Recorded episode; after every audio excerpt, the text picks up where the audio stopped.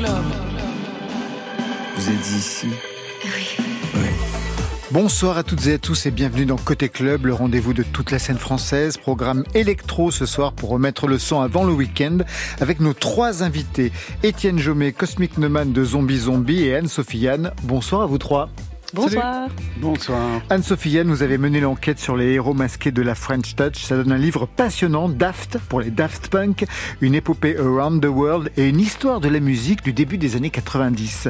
Zombie Zombie, nouvel album, Va et Vobis, traduction Mort à vous. Plus loin dans l'album, j'ai entendu War is Coming, un album martial en latin, il y a de la prophétie dans l'air. Et pour fêter ça, vous signez ce soir le mix de la soirée rien que pour nous. On en perd notre latin. Côté club, c'est ouvert entre vos oreilles. Côté club, Laurent Goumard sur France Inter. Mais d'abord, place à la musique. On ouvre avec Sébastien Tellier, porté par le vent, sur France Inter.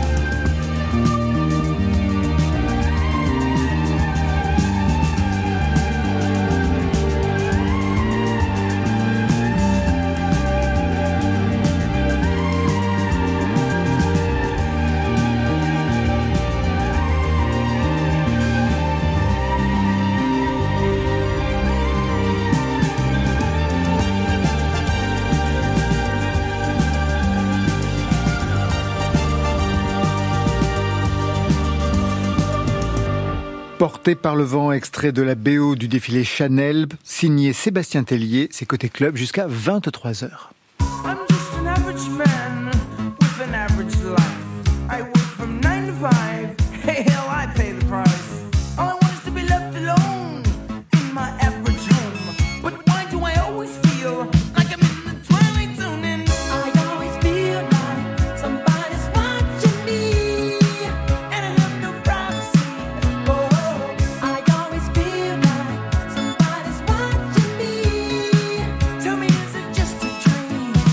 Par un quiz Zombie Zombie. Vous avez identifié ce titre Étienne Euh, oui, Jomet oui. Bah, J'ai reconnu la voix de, de Michael, Jackson. Ouais. Et, mais c'est pas Michael Jackson, c'est un... Ma jeunesse, les années 80. Ouais. Je ne saurais pas répondre. Eh ben parfait. C'est avec ce titre qu'on entre dans votre livre Daft, mais c'est pas sur les Daft Punk.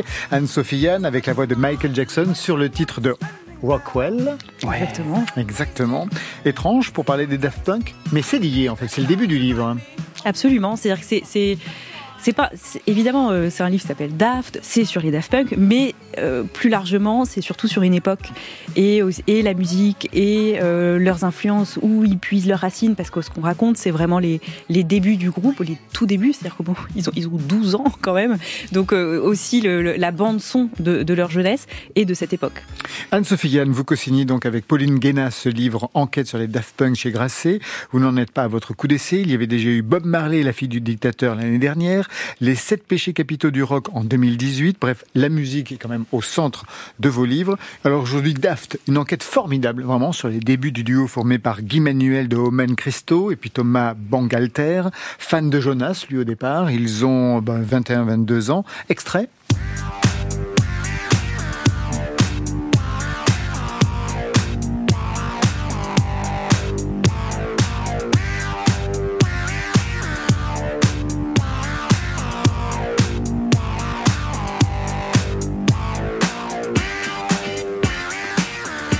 Daft Punk, bien sûr, un extrait du premier album. Alors, je disais que l'enquête était vraiment formidable, car le livre n'al- n'aligne pas euh, une bio comme on en voit partout ailleurs, mais un croisement de plein de témoignages, des portraits de celles et ceux qui les ont approchés.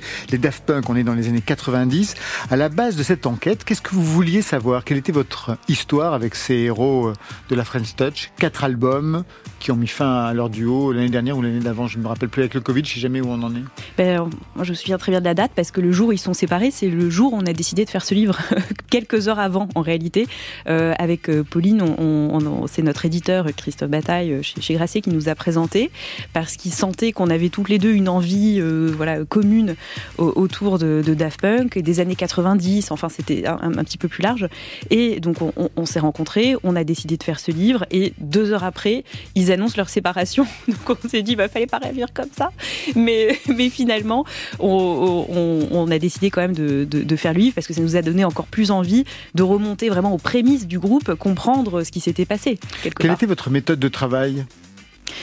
Euh, téléphoner à beaucoup, beaucoup, beaucoup, beaucoup de gens, rencontrer des gens, alors en plein Covid, hein, euh, donc c'était pas forcément euh, évident, donc on se, re- se, se trou- re- se trouvait dans des lieux insolites et rencontrer un maximum, un maximum de gens pour avoir finalement une photographie quasiment très très détaillée de ces dix années. C'est parce que on commence au début des années 90, on Et on- finit en 2000 au moment où ils mettent les casques. Et au moment où ils vont sortir leur deuxième album, Discovery. Exactement. Et au moment où ils passent finalement, ils deviennent complètement autre chose. C'est-à-dire qu'au au départ, euh, c'est un, groupe de musique électronique, euh, bon, aux prémices de, la musique électronique et de la pas de la musique électronique, mais de la French Touch. Euh, ils, ils- ils sont un- finalement dans, encore au moment où, où c'est assez underground. Et puis au moment où la musique électronique explose dans le grand public commercialement, etc., eux-mêmes deviennent des, des sortes de super-héros finalement de, de, de, de, cette, de, de ce genre et passent dans une autre dimension, mais aussi l'époque change. Tout tourne autour d'eux, mais ils y sont absents dans ce livre. Alors au début, en effet, on, on- on les a contactés, eux n'ont voilà, pas pas, donné, euh, si, Si. n'ont pas donné donné une, une suite favorable à, à- à notre requête, mais finalement, euh, d'abord on n'était pas du tout étonnés ni déçus parce que euh, c'est- très cohérent. eux ne se racontent assez peu, surtout de moins en moins, et surtout finalement, ce qu'on avait envie, c'était de, de, de voir du coup tout l'entourage pour dresser un, un- un portrait assez minutieux et puis qui finalement nous paraissait assez juste, peut-être plus juste que ce qui on- si on les avait vus. Zombie Zombie, vous connaissez bien sûr l'histoire des Daft Punk, j'imagine On en- ouais, oui, oui, on en connaît une partie. Une partie Ouais, La oui. partie à partir de 2001 ou la partie véritablement avant Vous les avez connus à quel moment Dès le départ, pour moi, ouais. Oui, oui, Étienne oui. ouais. Oui, oui, on a, on a suivi ça, bien évidemment. C'était quand même un phénomène euh, Ouais. dans la musique. euh. C'est- c'était le groupe branché de l'époque. Hein. J'étais allé voir au Rex, puis euh, sur les champs quand ils mixaient. Là, c'était. Euh, On pensait, une personne imaginait cette carrière, hein, même si on sentait que ça poussait derrière. Vous saviez qu'au départ, il y avait une formation rock avant leur duo Oui, bien sûr, parce que j'étais dans des groupes de rock et en fait, ils, tournaient déjà un petit peu. Leur cassette, euh, la Darlene, euh, euh, tournait déjà. Il y avait quatre titres, c'était vraiment très très loin du groupe. euh, enfin, de, euh, la musique euh, qu'ils ont fait après. hein. C'était euh, impossible de deviner que ça allait passer au côté électronique, parce que c'était un groupe euh, indé, hein, comme euh, un, petit groupe de Parisiens, euh, comme il y en a beaucoup. Ouais, puis ils ont toujours eu cette passion aussi pour ce, pour ces groupes de rock. euh, Ouais. Je sais qu'ils sont très fans des Spaceman Free et justement une des anecdotes avec Étienne, euh, il y avait Sonic Boom qui faisait partie des Spaceman Free, enfin qui jouait euh, au Trabendo et puis il y avait deux types qui étaient dans les loges. Je me demandais qui c'était quoi. Puis en fait je me suis rendu compte que c'était Daft Punk qui sont méga fans de.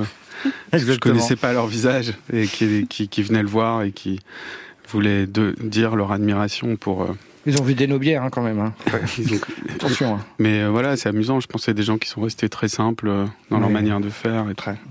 Et puis qui au départ avaient une vision de la musique complètement différente de ce qu'ils ont pu travailler euh, auparavant. Je disais en ouverture qu'il y en avait un qui était fan de Jonas. Son père était le producteur et le parolier de la compagnie créole. Mhm. Donc vraiment toute une autre histoire. Ça qui avait travaillé pour. Jodassin, qui avait travaillé pour Jodassin, pour Sheila, pour d'autres. On retrouve vraiment toute une époque dans, dans ce livre dans les années 90. Les rêves sur le toit euh, du centre Pompidou, 92. Puis les magasins aussi, on avait complètement oublié. Le New Rose, le Dancetaria, le Ralph Trade avec pour vendeurs. Vous vous souvenez qui étaient les vendeurs Yvan Smag et Arnaud Robotini. que vous avez rencontrés pour euh, ce livre. Qu'est-ce qui vous a le plus intéressé dans ce que vous avez euh, découvert, dans ce qu'on vous a raconté, Anne-Sophie Anne? Euh, D'abord, la, quelque part, la, richesse des personnages qui les entourent. Euh, C'est-à-dire que c'est, c'est oh, oh, ch- chaque chapitre est raconté donc sous, sous le, point de vue de, de quelqu'un. Donc c'est soit un vendeur de disques, soit un animateur radio, et euh, chacun a un rôle extrêmement important. Donc la radio, justement, on y est. Euh, le, le rôle est absolument capital de la radio euh, à ce moment-là. C'est-à-dire que c'est une époque donc pré-internet où le, le moyen de découvrir donc des nouveaux sons, c'est en écoutant la radio. Le moyen de, de rencontrer aussi de- d'autres musiciens. Voilà, en, en l'occurrence chez FG ou, ou Nova, les gens se croisent, les gens s'échangent des informations. Les raves, elles sont, euh, elles, elles n'existent finalement. euh, euh, Peut-être qu'elles seraient le, moyen d'échanger justement des informations sur où aller ce petit jeu de piste. euh, bah, la radio est à nouveau absolument capitale. Et ce que j'ai trouvé formidable, c'était que de, de, de se replonger donc dans des dans ces lieux qui étaient surtout en, plein confinement, donc où tout se passe physiquement, où il faut se voir, il faut se parler, il faut s'échanger. Et ça, c'est quelque chose qu'on a presque oublié aujourd'hui dans, la musique où, les, gens se, découvrent bah, par Spotify ou, Instagram et surtout le- leur, la manière dont ils préservent leur anonymat euh, à une époque où bah, on est tous en train de, s'exposer euh, de manière euh, très très extrême. Eux, au contraire, plus la société, plus les gens s'exposent, plus eux disparaissent et, ont cette radicalité vraiment de, de, de garder un anonymat de, de plus en plus sérieux. Et ça, c'était absolument fascinant. Qu'est-ce que vous voudriez apprendre dans ce genre de livre Les zombies zombies? En tout cas, je. quand on- Euh, en tout cas, j'aime beaucoup l'idée de, de, de mélanger fiction et réalité. C'est ce que je disais à Anne-Sophie euh, avant l'émission. Ça me fait penser au livre de Clovis Gou, euh, qui a écrit aussi sur la musique, notamment sur Karen Carpenter et sur Jodie aussi, où on sait pas où, on sait plus trop où est le vrai et le faux. Il y a des choses qui sont fantasmées et tout, donc. J'aime bien apprendre des choses sans savoir si elles sont vraies ou pas. Je trouve ça vraiment intéressant. Pourtant là, tout est vrai, non? Là, tout est, est, Tout est quand est même enquêté. véritablement vrai, ouais. C'est la euh, présentation qui n'est pas une biographie euh, classique au sens du terme, mais tout est vrai. C'est fait. C'est un travail ce qu'on appelle à l'américaine en fait. Oui, ils appellent non-fiction novel ou Exactement. roman enquête ou des, des choses comme ça. C'est-à-dire que c'est- même la météo, par exemple, on vérifiait quand on dit oui, ils sortent à 2 heures du matin tel soir de, de telle soirée, euh, il se met à pleuvoir, bah, euh, on recherchait euh, euh, météo le au 12 Ah oui, il n'y a pas l'ombre d'une fiction, et pour autant, la façon dont c'est raconté, en effet, devient presque une story. Et vous, Étienne, qu'est-ce que vous attendez de ce genre de livre? Bah, souvent, la, la réalité est, euh, est pas si excitante que ça. hein. Moi, je, je me souviens même à nos débuts, on était obligé d'inventer un peu un- Ah quelque ouais chose euh, quand, quand vous êtes rencontrés. Et là, c'est il n'y a rien de spectaculaire.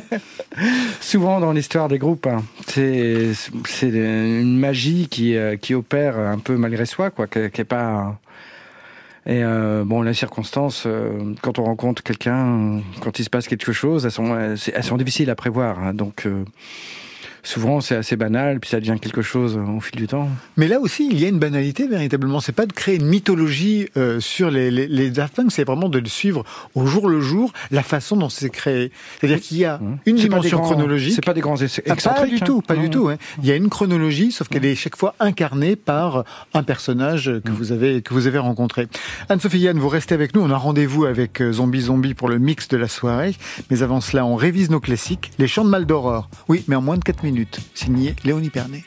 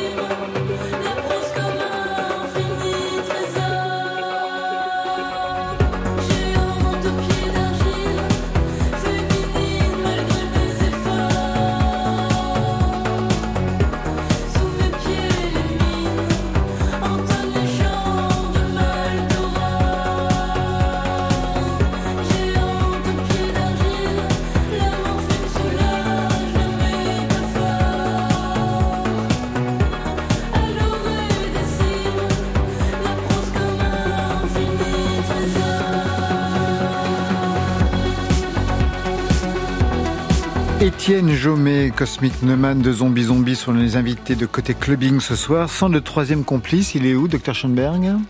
Le docteur Schoenberg euh, soigne les dinosaures. Il a un projet de, de théâtre d'ombre, euh, un spectacle pour enfants dont il fait la musique et il est en train de travailler dessus. Voilà. Zombie Zombie, groupe électro créé en 2006. Quel était le projet à l'époque pour avoir choisi un nom pareil? Étienne Jomet À vrai dire, on a commencé à jouer ensemble. On n'avait même pas le nom de groupe. Euh, On nous a proposé une date. Je me souviens, on était embêtés. Euh, D'ailleurs, c'était pas ce nom-là.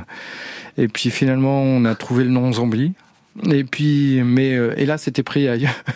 Donc, on a réfléchi. On s'est dit bon, on va s'appeler Zombie Zombie. Mais Voilà. Vous êtes deux, c'était parfait en fait. Ouais, exactement. Parce qu'à l'époque, vous étiez deux, oui. Ouais, ouais, on s'est creusé la tête euh, à trouver autre chose. Puis à un moment, on s'est dit bon, on va juste rajouter un zombie, ça sera facile. Mais euh, il n'y avait pas de projet de vie du tout. euh, C'était vraiment euh, un, un projet en dilettante. Mm. On pensait pas du tout que ça continuerait aussi longtemps. Ah ouais? C'est vrai, au départ, c'était vraiment pas pour. euh, non, bah, on avait chacun, on faisait chacun, on jouait chacun dans d'autres bah, vous aviez plein de choses, hein, chacun de votre côté. Oui, on va en parler. Oui. On partageait juste un studio de musique à l'époque à, à main d'œuvre et on se retrouvait des fois euh, au, même, au même moment et puis on a commencé à jouer de la musique ensemble mais voilà c'était pas du tout euh, euh, Prémédité, tout voilà. ça. Prémédité. Vous, vous étiez déjà avec euh, The Marilyn Monk Ouais, ou c'est ça. Déjà à l'époque, ouais, oui. ouais, Donc le groupe de rock, ouais. Ouais, ouais, on a- je les accompagnais au saxo, un petit peu au synthé, mais justement j'avais envie de développer le côté synthé et quand Eman lui euh, avait euh, bah, a vu que j'avais un plein de synthé, il a dit, et, il a dit on devrait on devrait faire un groupe ensemble. Enfin ça s'est fait. Et vous, bien. vous aviez quoi de votre côté J'avais un groupe qui s'appelait Herman Dune. Voilà. Ah bah oui, On répétait au même endroit. au même endroit, oui, bien Voilà. entendu. Et puis, voilà. Aujourd'hui, nouvel album post-confinement, Va et Vobis, ou Mort à vous, Va et Vobis. Non, je, rectifie, c'est Ah ouais. plutôt malheur à vous. Malheur que à mort. vous? Ah C'est bon? un peu moins dur que. Ça en dit long sur ton latin. Bah oui, mais non, vous avez parfaitement raison. Mais ça en dit long aussi sur mon inconscient. Donc, malheur à vous. Et quand on dit va vectis, c'est malheur au vaincu. C'est ça. C'est quoi ce trip en latin? Ça vient d'où là aussi? C'est Euh, la première fois que le latin arrive chez vous. C'est un peu comme Da- beaucoup de gens avaient utilisé le, le vocodeur, hein, comme Daft Punk, hein, Ouais. en anglais, en français, euh, en allemand hein, pour Kraftwerk et tout ça. Et puis on s'est dit, bah, on va pas, qu'est-ce qu'on va pouvoir utiliser comme Qu'est-ce qu'on va pouvoir inventer de plus? Inventer non, parce qu'en fait, on aperçu. ouais, tout le monde sait que le latin, c'est la première langue chantée qui a été utilisée dès le Moyen Âge pour la- les harmonies vocales. Donc, euh, il y a quelque chose en fait de plus naturel qu'on croit quand même à utiliser le latin dans le chant. Mais voilà, on- nous on l'a fait avec un vocodeur. Et puis euh, c'était aussi le- l'envie de de chanter dans une langue un peu mystérieuse où si, si les gens veulent savoir ce qu'on dit, il faut se creuser un peu la tête, même s'il y a la traduction dans les Ouais. gens qui achètent encore des disques. Et une bonne traduction. Euh, ouais. J'espère bien. Ouais, ouais, pas une traduction à la Google euh, ou un truc dans ce genre-là. Non, non, on a été aidé euh, par une latiniste. euh, Virginie Leroux. Voilà, Ouais. qu'on salue d'ailleurs au, au- au passage, qui nous a beaucoup aidé à écrire ces textes. Mais qu'est-ce que vous écoutiez à cette époque pour que le latin arrive?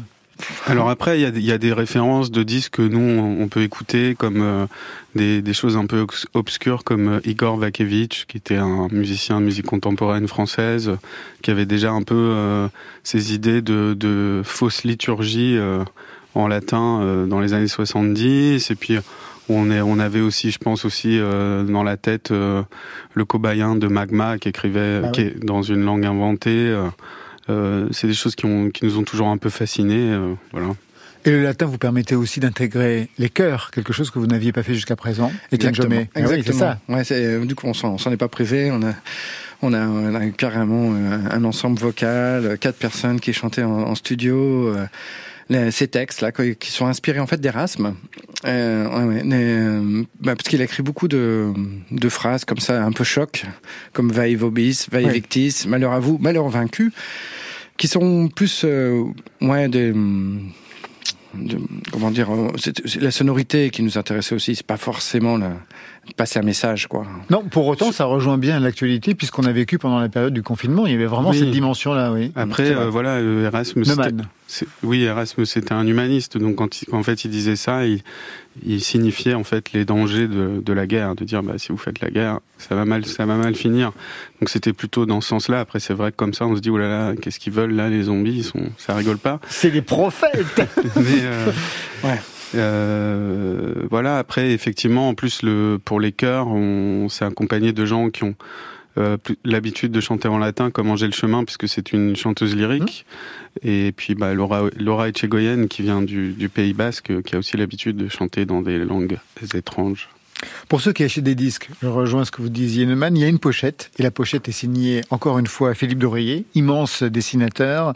Ça raconte quoi de vous, ce choix de Philippe Doreyer Comme Philippe Drouillet, euh, on a besoin d'imaginer. Enfin, nos, nos disques sont toujours plongés dans, dans des imaginaires, et effectivement, son, son monde l'a toujours été. Et, est toujours plongé dans la dans la science-fiction, le fantastique, et nous ça, ça a toujours été des des éléments importants dans notre musique. Et euh, Euh, voilà, puis on, est, on a toujours été évidemment des, des, des gros fans de, de son travail. Et lui-même Lui-même, non, il connaissait pas, évidemment. Bien euh, sûr. Mais c'est un fan de musique. hein, Mais c'est un fan de musique. Moi, j'ai déjà interviewé. Il connaît vraiment Ouais, bien, mais ouais, pas cette dimension-là. Et puis, il a fait pas mal de pochettes de disques Exactement. ouais. aussi depuis les années 70. Donc, euh, on s'est retrouvés là. Après, on lui a fait écouter. Il a dit qu'est-ce que c'est que cette musique de merde? Et, et puis voilà, c'était parti comme ça. Et ça lui a plu, je pense, quand même. J'ai lu que vous alliez monter un spectacle avec lui, c'est vrai? Ouais.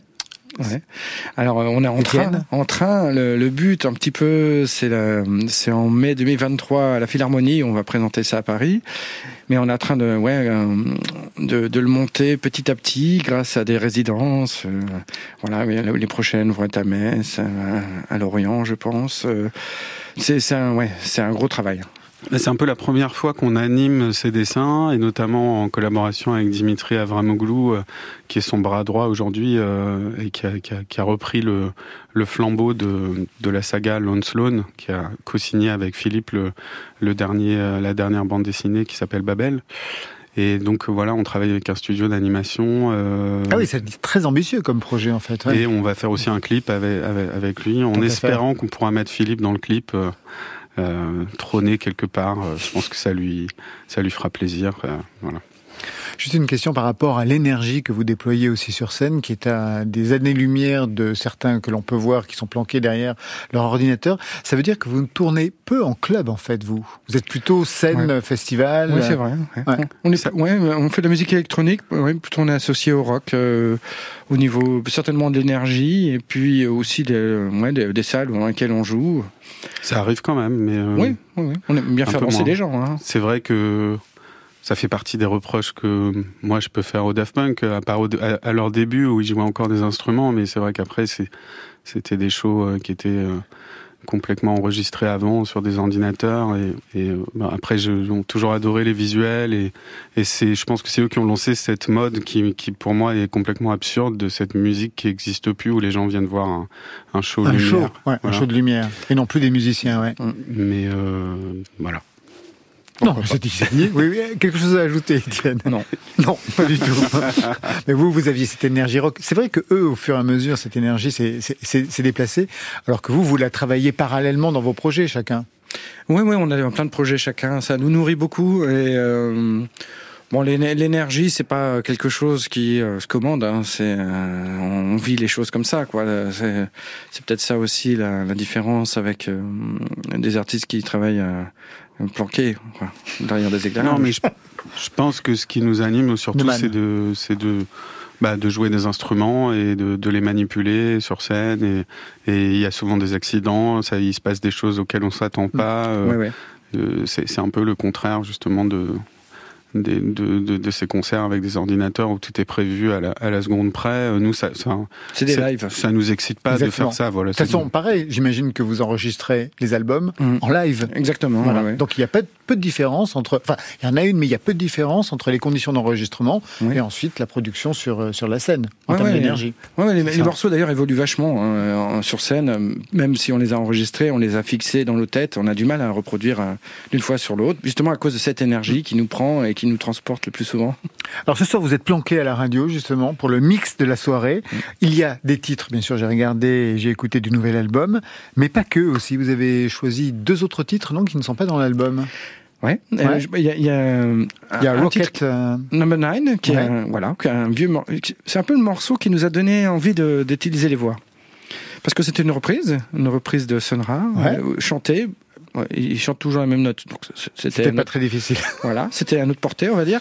Et euh, on a utilisé justement le vocodeur pour la première fois. On a vu que ça marchait. Et euh, bon, euh, pour- qui a même été samplé par Lady Gaga euh, ensuite. Donc, ça c'est l'anecdote. c'est une anecdote. ouais. Oui, Mais- oui, mais elle vaut ce qu'elle vaut, elle est Ah, pas, elle est pas mal, mal, non plus. ouais. Et ensuite, l'autre morceau, Ted Can Dance, Frontière. Ah ouais, ouais, ouais, oui, parce que ça c'est un peu euh, ce qui me parlait quand j'étais jeune. Euh, moi, bon, j'avais du mal à écouter la musique euh, classique ou même baroque ou enfin avec des, voix comme ça euh, chantées. euh, et, euh, justement, je trouvais qu'il y avait un bon un bon mélange de rock et de et de, classicisme, on va dire. Donc euh, ouais, ça, ça nous a pas mal. Puis ça évoque un ailleurs, un ailleurs cette musique euh, avec ses rythmiques, ses, ses- ses- cette voix mystérieuse. On comprend pas trop ce qu'elle chante non plus. Ça, nous correspond. euh, En fait, c'était ça avant, l'heure, quoi. C'était un peu la. Ouais, et ces deux titres planqués au centre justement de, de, de ce mix. Vous aussi, vous aviez un problème avec les voix? Noman? Je laisse sans voix. Euh, ouais, là, je suis sans voix. Euh, non, mais en fait, je, je pense que nous, on n'est pas des, voilà, on n'est pas de ce qu'on appelle des songwriters, des gens qui écrivent des chansons. Donc c'est, on a fait de la, la musique instrumentale euh, euh, parce que c'est ce qu'on savait faire, c'est jouer des instruments, mais on n'avait jamais écrit vraiment des chansons, quoi. Je pense que c'est surtout ça, en fait. Après, ça nous, nous empêche pas d'écouter beaucoup de, de musique chantée, mais c'est vrai que je pense que c'est un autre métier d'é- d'écrire des, des- d'être parolier. Ah oui, parolier quand même, une grosse nuance. Vous lancez le mix, c'est-à-dire par le titre. Le premier titre que vous avez euh, travaillé, c'est On a oublié. Non, je- Non, non, moi je le sais. Aurora, Ah, ouais. Aurora. qui n'est pas le titre qui ouvre l'album. non, mais ça aurait pu, donc c'est On, a- on commençait les Ah. concerts avec celui-ci euh, au tout début, avant, avant même de, de jouer l'album. Ça a failli être le titre du, de l'album, Ouais. qui aurait été peut-être plus lumineux, mais on a choisi le l'ombre.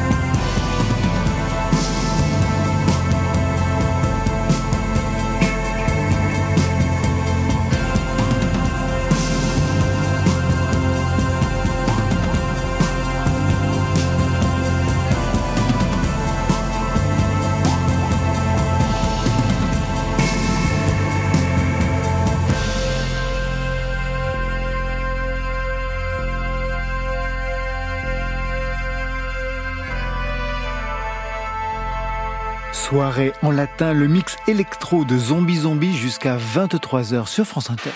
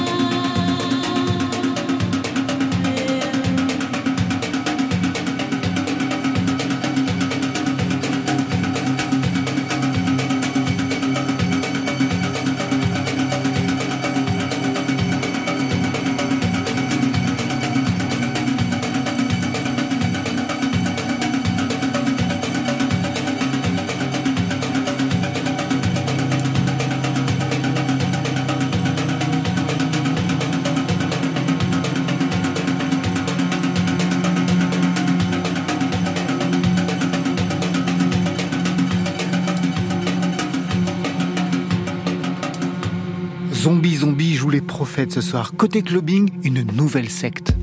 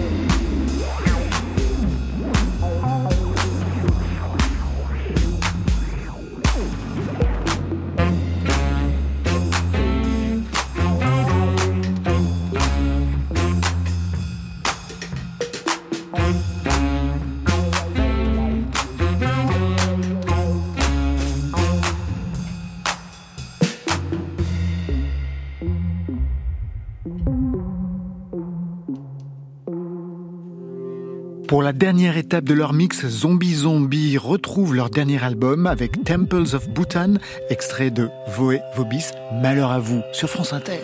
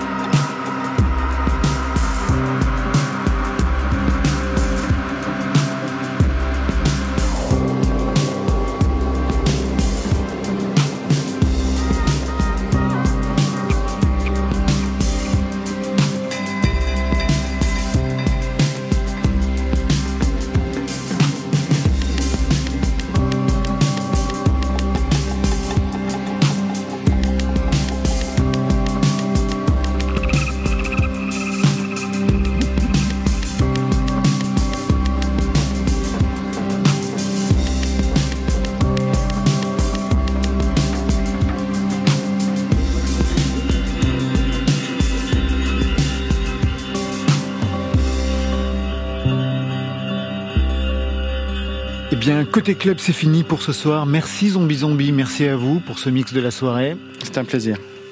Je rappelle l'album Va Vobis. C'est non pas mort à vous, mais malheur à vous. Et je signale que vous serez sur scène le 27 mai au Stéréolux de Nantes, le 16 juin à l'Orangerie de Bruxelles et le 30 au Transborder de Villeurbanne. Merci Anne-Sophie Anne. Merci. Votre livre coécrit avec Pauline Guénas, c'est Daft et c'est aux éditions Grasset. Ça, c'était pour aujourd'hui. Mais lundi, un programme barré avec Bertrand Betch qui a horreur de l'amour, Garz avec un album barré et Julie Gagné entre Encre de Chine et Pop Indé. Côté club, c'est l'équipe qui vous met en jambe juste avant le week-end. Étienne Bertin à la réalisation, la technique ce soir, Thomas Langlin, Marion Guilbault, Alexis Goyer et Virginie Rouzic à la programmation et bien sûr Valentine Chedebois aux playlists. Côté club, on ferme. Que la musique soit avec vous. Je vous souhaite le bonsoir et le bon week-end.